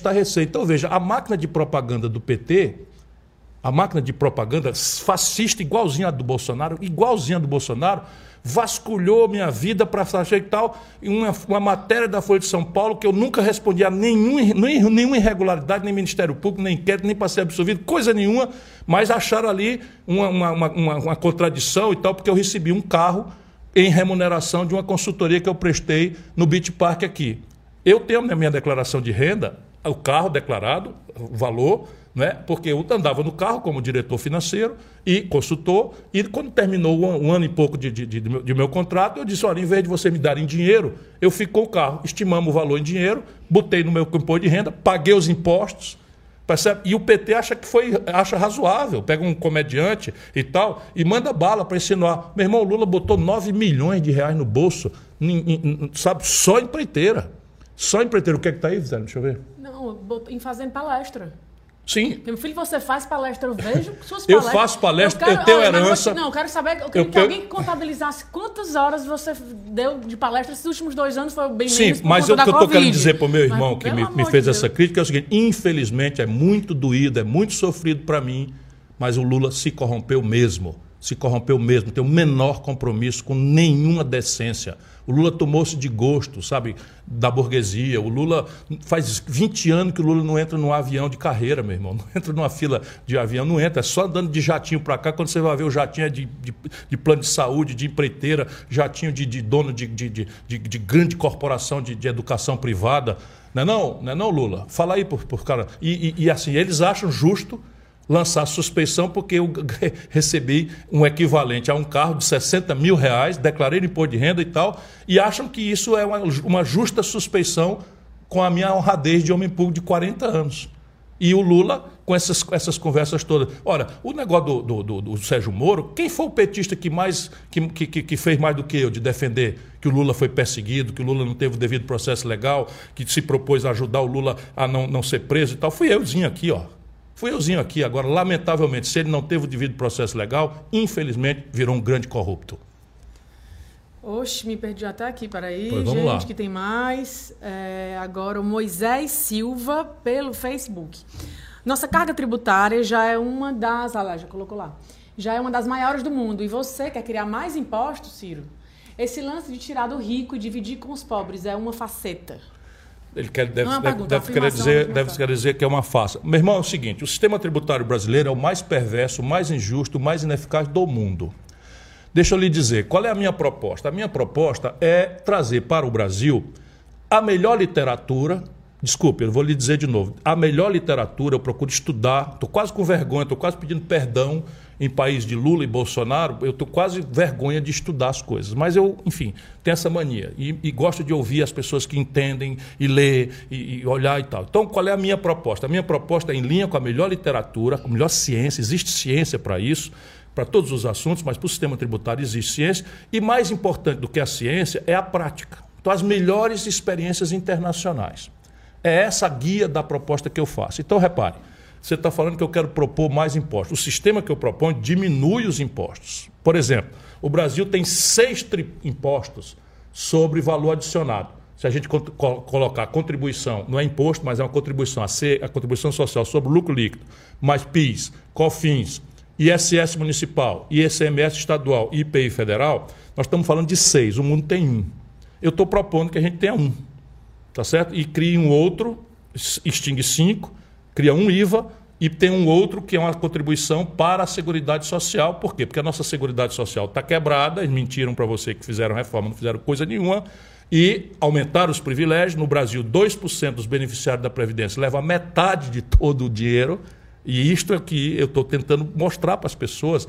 E aí, esses 2% são os poderosos. Eles, eles criam no imaginário do povo. Agora, deixa eu lhe dizer: o imposto de renda no mundo inteiro tem uma progressividade de escala. O que é isso? O mais pobre paga menos, o mais rico paga mais. Então, no Brasil, a menor alíquota é 15%, a maior é 27,5%. Nos Estados Unidos, você tem, ou na Europa, você tem alíquotas menores para a população mais baixa e muito mais alta para as grandes rendas. Quando eu fui ministro da Fazenda, eu fiz isso. Então você pega um artista, um futebolista, não sei o que e tal, ele faz uma PJ e paga 15% de imposto de renda. Eu estou propondo que quem ganha um milhão, um milhão e quinhentos mil reais por coisa, pague 35%. Por quê? Porque eu preciso diminuir os impostos que hoje liquidam o consumo popular. Isso é o que eu estou lhe dizendo. Eu quero diminuir os impostos que hoje só incidem naquela população que não está organizada e não tem sequer consciência de que é contribuinte. Por exemplo, uma dona de casa, diarista, do Rio de Janeiro, que saiu de casa hoje com bala perdida lá na, lá, lá, lá, lá na Penha, ela paga 40% de imposto numa ligação de, de celular. A cidadã que está hoje, o cidadão ligou, chegou em casa esfolado, de cansado, com um caixote de aplicativo nas costas, não sei o que e tal, liga a energia, paga 40%, irmão. 40% de imposto. Eu quero diminuir isso. Então, para diminuir isso e não perder o equilíbrio das contas, é que eu seriamente eu proponho ao país um novo modelo. Agora, volto a lhe dizer, só em linha com as melhores práticas. Vou dizer outra coisa para você. Você sabia que salmão, queijo suíço, filé mignon e mais 36 produtos que a população pobre de classe média só vê nas novelas da Globo, tem isenção de PIS COFINS na cesta básica? Sabia? Sabe quanto é isso por ano de roubalheira do nosso povo? 8 bilhões de reais. Deixa eu te dar uma comparação. Com 8 bilhões de reais, eu boto um milhão de crianças numa creche em tempo integral. Top! Top! Como nós estamos já fazendo, praticamente universalizado na minha cidade, em Sobral. Percebe? Então a minha questão é ser justo. Eu quero fazer um sistema tributário à prova, sabe, de tecnicalidade, à prova de justiça fiscal. E o Brasil tem o pior sistema do mundo. Epa, vamos lá, aqui, cadê, cadê, cadê? Mano, deixa eu te dar mais um exemplo. Oxe. Não sei de onde ele é, de onde é que ele é, sabe não? Não, eu sei que ele aqui. Deixa eu dizer, o povo de, de, São Paulo, o povo da cidade de São Paulo, paga de IPTU por mês o que todo o mundo rural, dos grandes latifúndios, do agronegócio mais rico do mundo, do planeta Terra, talvez perca ali para a Califórnia, para os Estados Unidos, paga por ano de imposto territorial rural.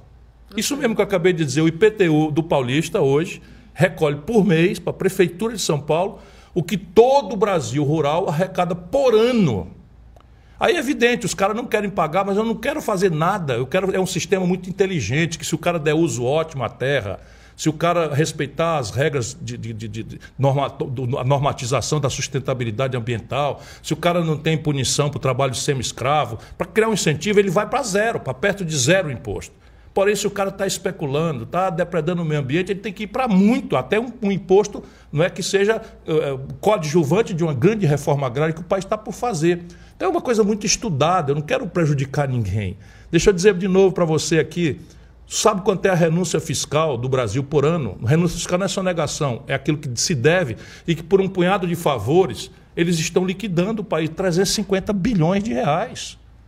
Aí vou dar algum exemplo aqui, a localiza. Eu pego uns para Cristo, porque eu, eu, pego o cara mais agressivo. Então eu tenho um empresário, não tenho nada contra. Salim Matar, um grande empresário e tal. Nenhum problema contra. Às vezes acha que eu tenho alguma parte. Não, eu quero dar exemplo prático. Ele é dono de uma locadora de veículos, confere? Pois bem, Todos os carros da Localiza, de Ariquemes, lá em Rondônia, até Santana do Livramento, ou, ou, ou, Rio Grande, ou enfim, qualquer lugar do Brasil, ou, ou no Cabo Branco, na Paraíba, todos esses carros são emplacados em Belo Horizonte. Sabe para quê? Para ser evadido IPVA. Aí um cidadão que não está nos assistindo hoje, que está esfolado numa motocicleta com pacote para entregar comida para a burguesia, paga 4%, meu irmão, de imposto de IPVA no valor da moto. E o cara que tem um jatinho no Brasil, o país que tem mais jatinhos particulares, um cara que tem um helicóptero, um cara que tem uma lancha, um jet ski não paga um centavo de PVA. Será que está direito? Agora, todos eles são contra mim. Eu quero saber se quem é prejudicado e poderia ser muito beneficiado vai acordar, porque isso tudo está acontecendo do lulismo para cá, do Fernando Henriquismo para cá. Não foi o Bolsonaro. O Bolsonaro está piorando tudo. E não mudou nada, porque prometeu. Mas isso aqui é a grande chaga brasileira. Nosso, nosso país é o seguinte: esfola o pequeno empresário, esfola a classe média, esfola o pobre e transformou o Brasil no, no paraíso fiscal dos super ricos. Eu vou para mudar isso. Márcio José pelo YouTube. Márcio José. Olha lá. Ciro, quero saber se você tem coragem para combater a bandidagem. Qual é o seu, pro, pro, seu projeto para a segurança pública? Definitivamente não é mandar a polícia dar, atirar bala perdida, porque o Brasil tem a polícia que mais mata e a polícia que mais morre também no mundo. Isto não existe modernamente. O que é que eu vou fazer? Eu vou federalizar algumas figuras penais, ou seja, passará a ser responsabilidade minha do governo federal, se eu tiver a honra de servir essa grande nação, o enfrentamento do crime organizado, facções criminosas, milícias, não é? o crime do colarinho branco, o crime financeiro, o contrabando de arma, o narcotráfico, essas coisas todas.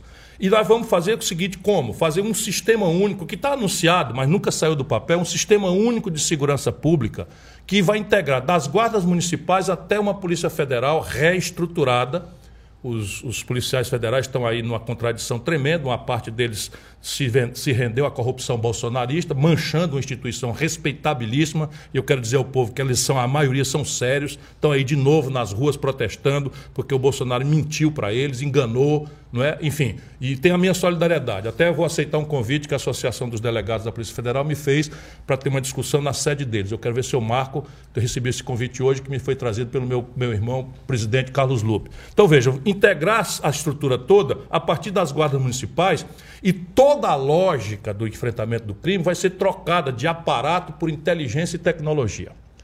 A gente nem deve comentar muito em público e tal, mas uma parte desse esforço já tem rendido no Ceará, onde nós experimentamos determinadas políticas públicas, alguns efeitos importantes. Alguns crimes, por exemplo, sequestro, praticamente sumiu da nossa realidade, porque nós temos uma estrutura tecnológica, não devo comentar isso, mas é uma estrutura tecnológica de ponta do mundo em que nós praticamente liquidamos essa figura, essa figura. Roubo de carro também caiu. Onde é que nós estamos apanhando? Homicídio. Porque o homicídio é a guerra que se estabeleceu na periferia do Brasil por espaço para droga. E essa é a grande questão. O que é que, o que, é que o Lula faz? Copia uma legislação estúpida dos Estados Unidos e aumentou 620% o encarceramento no Brasil. A pergunta é: a violência nesse período aumentou ou diminuiu? Explosivamente aumentou. Percebe? E o que é que nós produzimos com essa legislação estúpida? Prender jovens, negros e pobres, cujo primeiro crime não, não foi violência nenhuma. Era o avião do tráfico, é o pequeno, pequeno, o pequeno é, enfim, a ponta do, do, do tráfico. E aí vão presos. No dia que eles vão presos por essa legislação estúpida, só negro, pobre e da periferia. Né? Porque a gente sabe que o grande narcotraficante não mora na periferia, ele mora nos bairros elegantes e tal. Não é? Pois bem, o que, que aconteceu? Essa meninada foi para dentro do presídio e lá, esses, esses presídios dominados por facções criminosas, passaram a ter o seu exército de reserva. Então a meninada entra na primeira noite, ou se filia uma facção criminosa, ou vai ser assassinado, ou ser viciado, ou os dois. E aí o garoto tem que se render e passa a pertencer a uma facção, e pronto, daí adiante ele é um perigosíssimo e irrecuperável bandido não é, que o país produziu. Que a política pública equivocada enquanto se faz discurso de amor aos negros, de amor aos jovens, etc., o que se produziu na prática foi isso: maior, mais grave política de encarceramento de negros, pobres e jovens e a produção do mais violento exército de reserva para as facções criminosas, que, aliás, se sediaram no Brasil durante esse período da democracia. da democracia brasileira, da conversa mole do Fernando Henrique, da conversa da lambança do Lula. Não se fez uma inovação institucional. Olha o que eu estou dizendo. Nasceram as facções criminosas, viraram poderosas organizações, estão se imiscuindo na política, estão se imiscuindo no judiciário, percebe? E não se fez uma inovação. Sabe qual é o efetivo da Polícia Federal, meu irmão? Só para você ter uma ideia, e isso vai mudar. Sabe qual é o efetivo da Polícia Federal? Um país de 212 milhões de habitantes, que é o nosso, 11 mil pessoas. Isso mesmo. O país tem 220, 212 milhões de habitantes, a Polícia Federal, encarregada de combater os crimes dos grandes, só tem 11 mil pessoas. E mais, quase metade, meus amigos lá de dentro, quase metade estão fora da investigação. Com alto treinamento, alta capacidade de investigação, estão tudo lá atrás de, de, de mesa carimbando papel. Por quê? Porque essa é a polícia que nós temos que libertar para ir para cima dos grandões sabe? O, os sintomas exteriores de enriquecimento ilícito. Isso que a, a, grande burguesia brasileira não quer. Só este país, só este país, olha, eu sou professor de direito, só o Brasil garante a um criminoso comum cinco graus de jurisdição, porque tem quatro recursos e mais a revisão. Todo país do mundo na legislação, porque não é, não é possível ser interpretação de tribunal, é evidente. Na legislação brasileira é que está errada. Por quê? Porque a legislação é feita pelos poderosos. E sabe o lulopetismo, o Fernando Henriquismo? Mudaram nada. Por quê? Porque são poderosos também, tomaram-se de gosto da grande burguesia, do enriquecimento ilícito, sabe, das facilidades, da, da, dos jatinhos e das, dos, das mansões à beira dos lagos, etc, etc. E essa gente toda se deu ao desfrute. Então a, a tarefa para mudar o Brasil é profunda, mas uma delas vai ser essa: resolver que agora vai ser federal e a base é inteligência, tecnologia ir lá e cortar a cabeça do crime organizado uma vez, duas vezes, três vezes, quatro vezes, que é o que funciona no mundo. Percebe? E mudar essa legislação estúpida de encarceramento de jovem se ele não cometeu crime violento. Evidentemente que crime violento nós temos que garantir a pena de cadeia mesmo. Nicolas via Twitter. Sou motoboy e ajudei a fundar e milito na associação da minha categoria. Estamos esmagados pelo preço dos combustíveis, cestas básicas, manutenção e pela, cestas básicas, manutenção e pela falta de segurança. Existe uma forma de reverter isso? Sim, irmão, existe. Primeiro o seguinte, nenhum país do mundo prospera sem um trabalho decentemente remunerado. Essa, essa coisa selvagem que se construiu no Brasil de aviltar a renda do povo, é inclusive a maior estupidez, o maior tiro no pé que os capitalistas brasileiros que dominaram a nossa política têm comandado. Por quê? Porque o capitalismo moderno se afirma no consumo do, do povão. Se o povão não tem salário, não tem emprego, não tem renda, e estourou o crédito, porque tem 65 milhões humilhados no SPC, o consumo deprime. Se o consumo deprime, nós temos 20 mil indústrias fechadas nos últimos anos do desmantelo do PT para cá.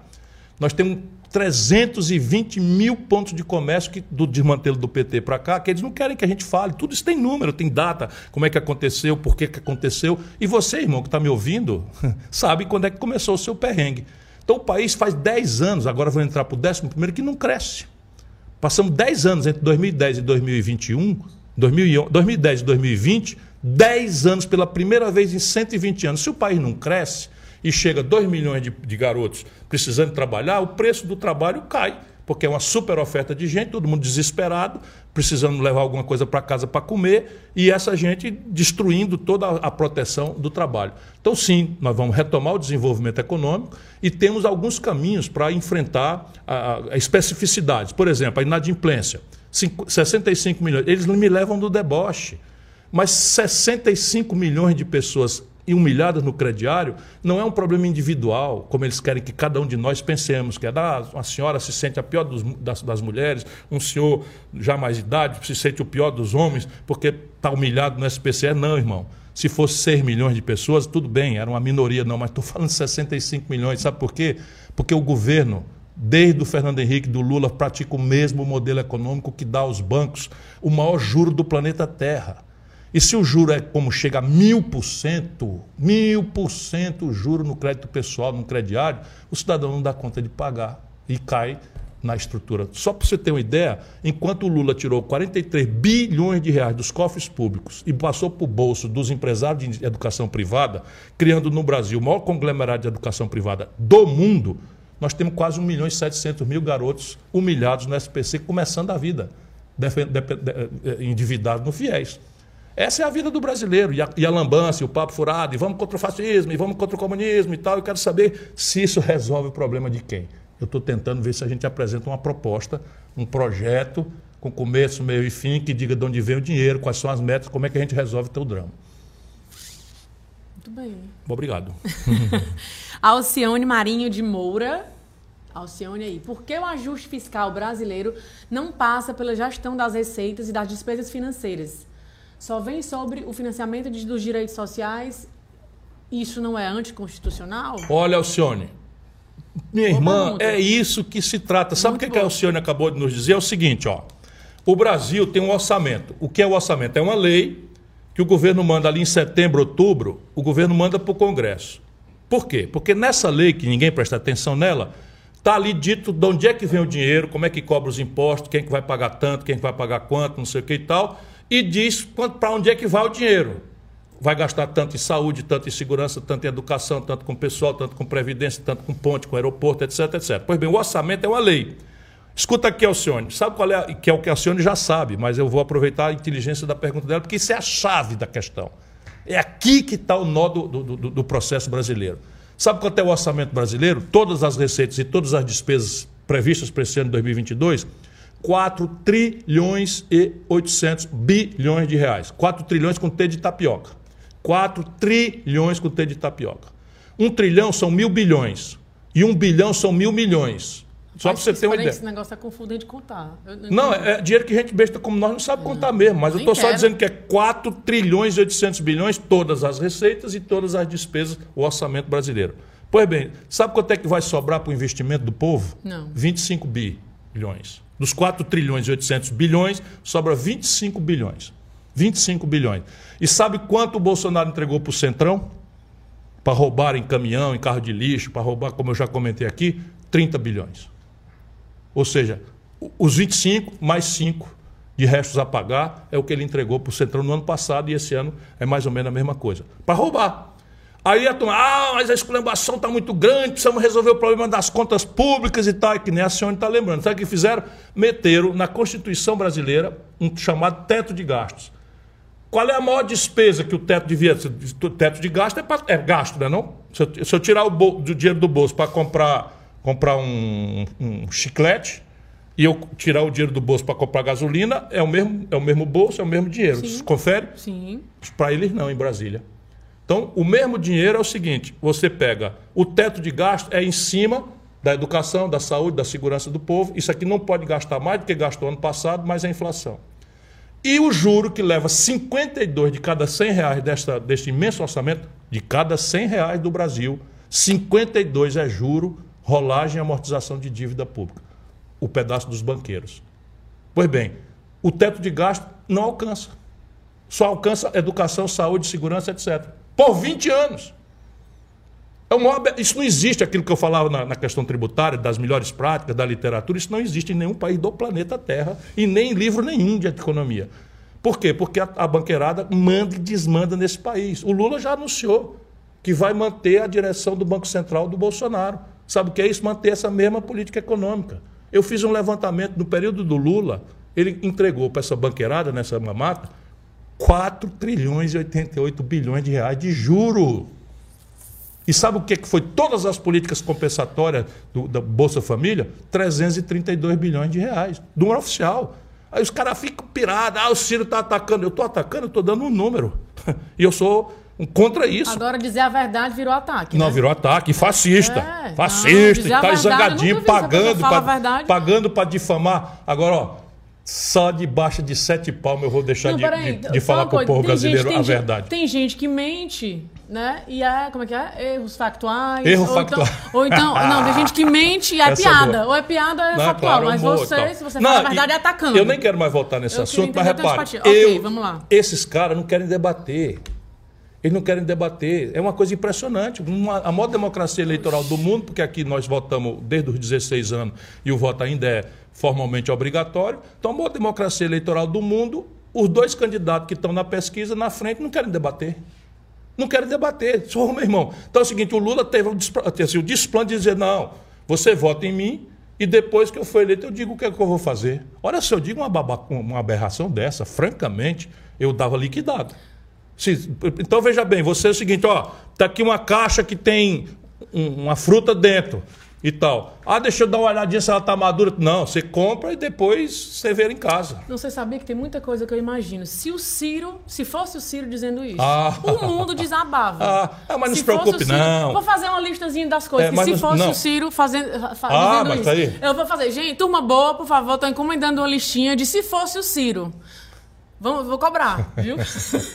Bora, tem mais. vou cobrar. mais- não, hoje, infelizmente não. Hoje Ah, não, pergunta demais. Você sabe, que eu gosto de tudo. Entrevistar um cara como Casa Grande dá muito prazer. É, amanhã a gente pega o Já cambão, pega o pega o beco. voo, dá gol, né, de novo. Faz 20 anos que o Lula não entra numa fila de aeroporto. 20 anos. Não, eu soube que. Não, peraí, que eu soube que teve uma história pra não ver dizer que tá mentindo. Porque É. tem que ter cuidado. Eu soube que Farás que teve um voo aí só uma vez e pronto, nunca mais. Mas enfim, a gente tem que fazer mala. Deve ter alugado o avião. a gente tem que fazer mala, a gente tem que fazer mala. Acabou nossa live por hoje. Enfim, falta um- uma surpresinha final. Que é como, como o tempo passa rápido, né, gente? Foi rápido hoje. Parece que a Ciro Games começou ontem, falando em tempo. Mas antes de encerrar, vamos refletir. Já é a refletir- 35ª versão. 35 versão, oxe. Mas então, vamos refletir com o humor político do nosso cartunista tímido. Muito Solta bom. o vídeo, diretor. Bolsonaro diz que vai dar um golpe de Estado, mas é só um plano para distrair o eleitorado. Ha, ha, ha, ho, ho, é só fake news, vovó. Ha, ha, ha, ho, ho, mentira de uma perna só. Lula diz que vai fazer para o povo um palácio. É mentira do Inácio, só pro banco fica fácil. Ha, ha, ha, ho, ho, ho, só pro banco que é melhor. Ha, ha, ha, ho, ho, ho, e o povo na pior. Bolsonaro diz que seu governo é sem corrupção, com sigilo de 100 anos e sem investigação.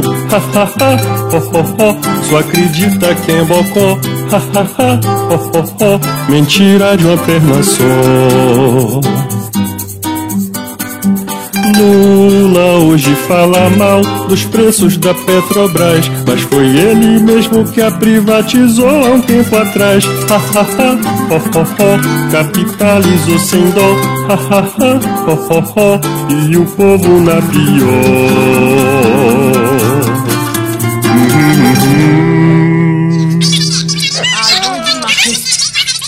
Olha o debate! o debate os camapate. Eita. Muito bom, Bom né? demais, Muito bom demais, Eu gostei também, pra quem não viu ainda, recomendo ver o Ciranha. Muito bom, foi sucesso. Pense na polêmica também. Não, e pra quem acha que. tu- Não, tem gente que acha que, que brinca, que fica debochando. Gente, deboche, tá ótimo. A gente adorou. Parabéns pro nosso cartunista tímido. Muito sucesso. Sigam eles nas redes. Tem aí, pessoal, o endereço, ó, youtube.com. Aí, toma boa. Vamos lá, todo mundo, ó. youtube.com barra o cartunista tímido. Vamos seguir. Muito Esse bom. cara é genial. São Assistam, geniais. tem vários. Já, já são É, são quantos? Eu geniais. não sei quantos eles já fizeram, mas É, são mas muito, muito, bons. muito espetacular. Um beijo grande pra vocês, gente. E até a próxima, aqui nessa câmera, nessa. Até a próxima terça. Inter. Ei, gente querida do Rio de Janeiro, se protejam. Um abraço grande, estou aqui com o coração apertado.